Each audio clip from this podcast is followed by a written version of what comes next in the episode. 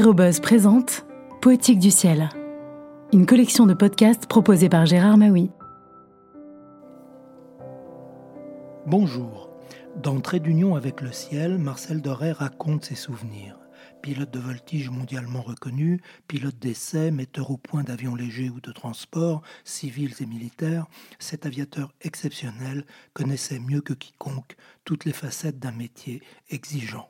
Trait d'union avec le ciel de Marcel Doré a été publié aux éditions France Empire en 1954.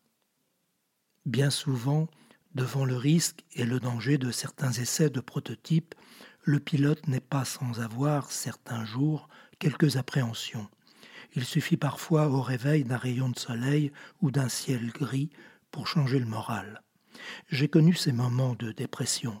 Alors il me suffisait de penser à mes camarades disparus, le bris et Mesmin, pour serrer les dents et pour me donner cœur et âme au métier que j'ai aimé par-dessus tout et qui comporte les plus grands risques qui soient, celui de pilote d'essai.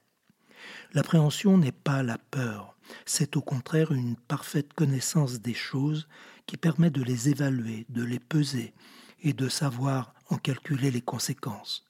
C'est aussi ce dilemme qui se pose lorsque, chargé de responsabilité, il faut déterminer où s'arrête le risque acceptable et où commence le danger que l'on doit éviter.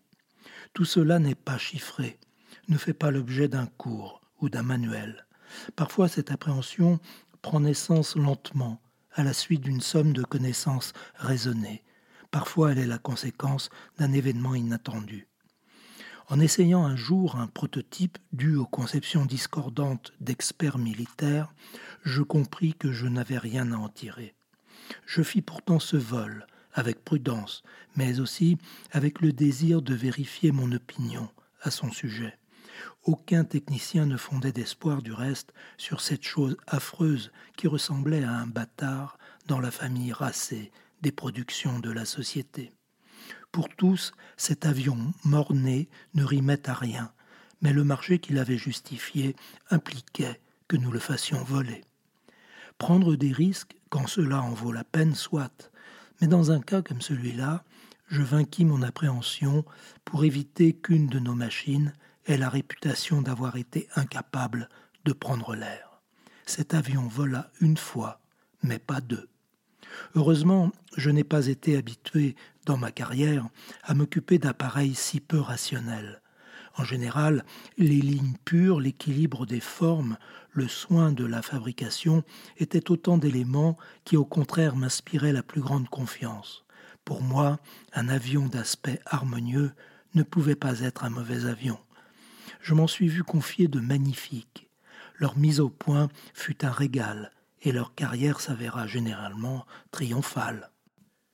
Pourtant, il ne faut pas généraliser. J'ai connu d'excellents taxis qui, à une période de leur mise au point, me causèrent quelques ennuis. Remis dans le droit chemin, ils obtinrent eux aussi un succès que nous enviaient d'autres sociétés. Ce fut le cas du D510. Les premiers essais furent on ne peut plus satisfaisants, mais c'est en commençant l'expérimentation du moteur canon que m'arriva une première aventure.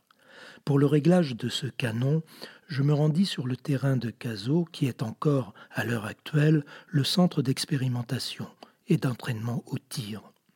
Le 16 mars 1935, je m'envole à bord de mon D510 et après avoir tourné quelques minutes au-dessus de la base, comme l'aigle décrit des orbes avant de fondre sur sa proie, je me mets dans un piquet de l'ordre de 60 degrés pour plonger vers la cible qui, au sol, doit subir mon assaut. En pleine vitesse, calé sur mon siège, je veux d'abord bien centrer ma trajectoire pour éviter qu'un léger dérapage ne risque de désaxer mon tir. Puis les yeux rivés dans le collimateur, je vois grossir les panneaux. Jugeant que je suis à une distance correcte pour appuyer sur la gâchette afin que mes coups soient efficaces, tout en me laissant la marge d'altitude nécessaire à la ressource, je fais feu. Quelques coups partent, puis j'entends un vacarme épouvantable et ressens un choc violent dans le manche. Je réussis pourtant à redresser l'avion et en reprenant de l'altitude, je constate qu'une douille d'obus a pénétré dans ma cabine. puis est venu s'écraser contre le manche, l'emboutissant et le perforant, sans toutefois, par bonheur, le sectionner. La boîte à obus est placée entre le moteur et la cloison par feu.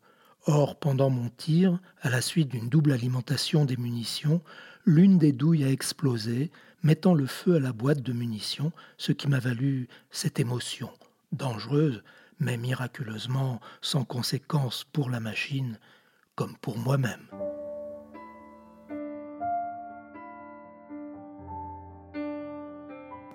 À bientôt pour de prochaines lectures.